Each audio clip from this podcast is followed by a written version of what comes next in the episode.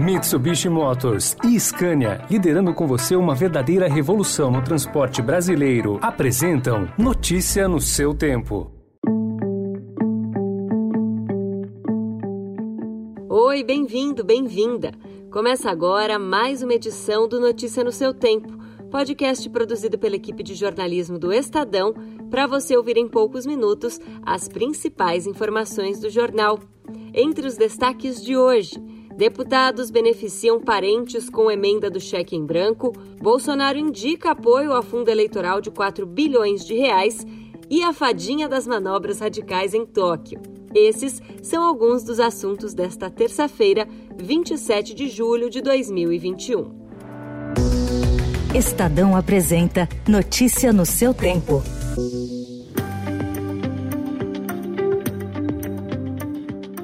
O deputado federal Valdir Rossoni assumiu o cargo em abril, quando José Carlos Schiavinato, de quem era suplente, morreu vítima da Covid-19. Assim que tomou posse, Rossoni utilizou a chamada emenda cheque em branco e destinou 8 milhões e 100 mil reais ao município de Bituruna, no Paraná, onde seu filho é prefeito. O Estadão Broadcast encontrou ao menos seis casos em que deputados determinaram a distribuição de 27 milhões de reais, sem objetivo definido, para cidades comandadas por parentes.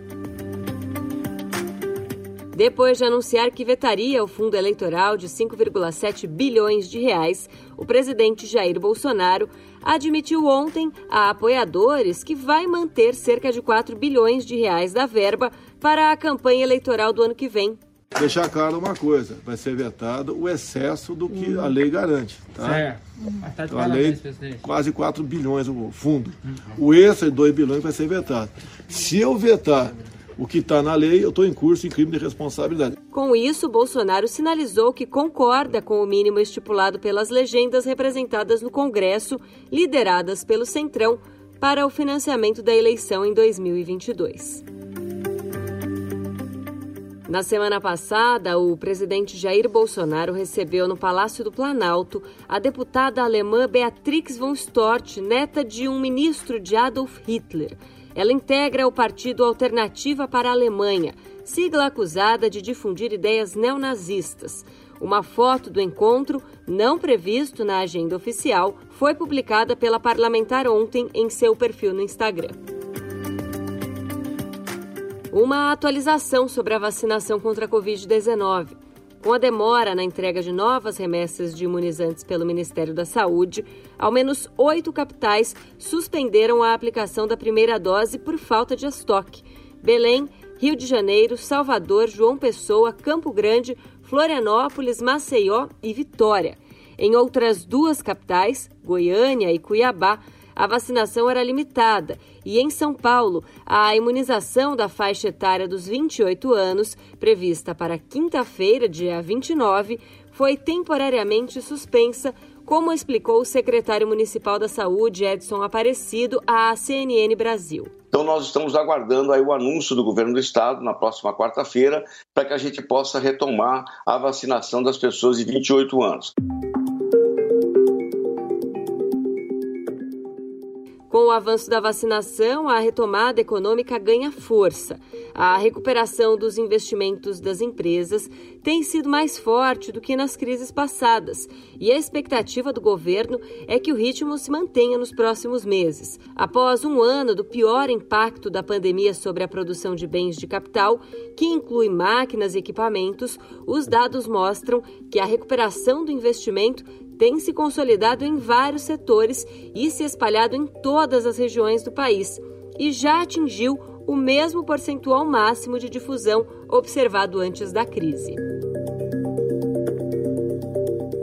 E em meio ao crescimento do número de trabalhadores por aplicativo, uma válvula de escape do desemprego durante a pandemia de Covid-19, empresas do setor começam a se mobilizar em defesa de uma regulamentação da profissão que assegure direitos como aposentadoria e ganhos mínimos aos trabalhadores, sem tirar deles a flexibilidade e a autonomia do modelo. Agora, uma notícia internacional. A crise política se aprofundou ontem na Tunísia, depois que o presidente Kais Saied destituiu os ministros da Defesa e interino da Justiça um dia após suspender o parlamento, demitir o primeiro-ministro e atribuir a si plenos poderes executivos. A sede do legislativo foi cercada ontem por soldados que bloquearam a entrada de manifestantes e dos políticos suspensos na noite anterior. Notícia no seu tempo. As principais notícias do dia no jornal O Estado de São Paulo. E em 20 segundos, a fadinha das manobras radicais em Tóquio e sua medalha de prata e a retrospectiva dedicada ao cineasta Hugo Giorgetti. Desbravar um terreno difícil, apreciar paisagens ou encontrar novos destinos. Não importa o destino que for explorar, a Mitsubishi Motors tem um 4x4 para acompanhar qualquer aventura. Conheça os modelos em mitsubishimotors.com.br.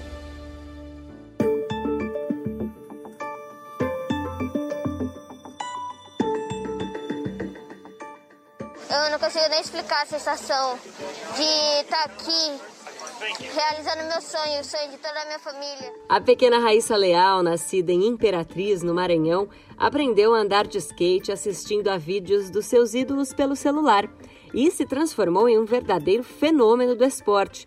Aos 13 anos, tornou-se a mais jovem medalhista brasileira em Jogos Olímpicos na madrugada de segunda-feira, ao conquistar a prata em Tóquio na prova feminina do skate street, modalidade que estreou no programa olímpico.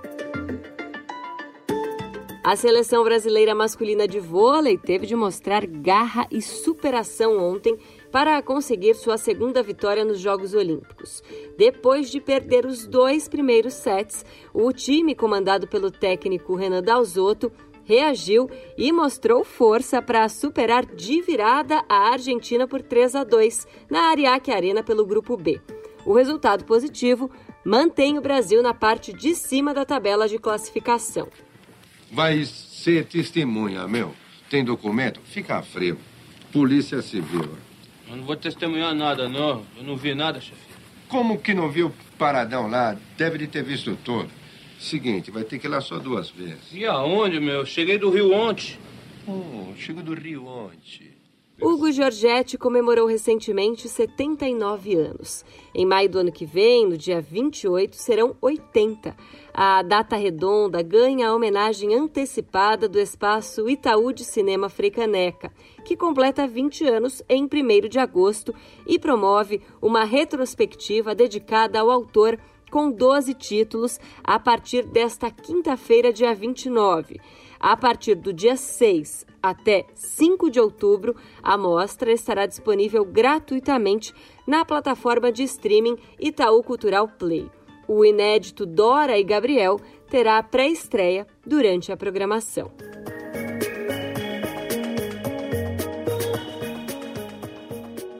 Essa foi mais uma edição do Notícia no seu tempo. A apresentação e o roteiro são meus, Adriana Simino, a produção e a finalização do Felipe Caldo, e o editor de núcleo de áudio é Emanuel Bonfim.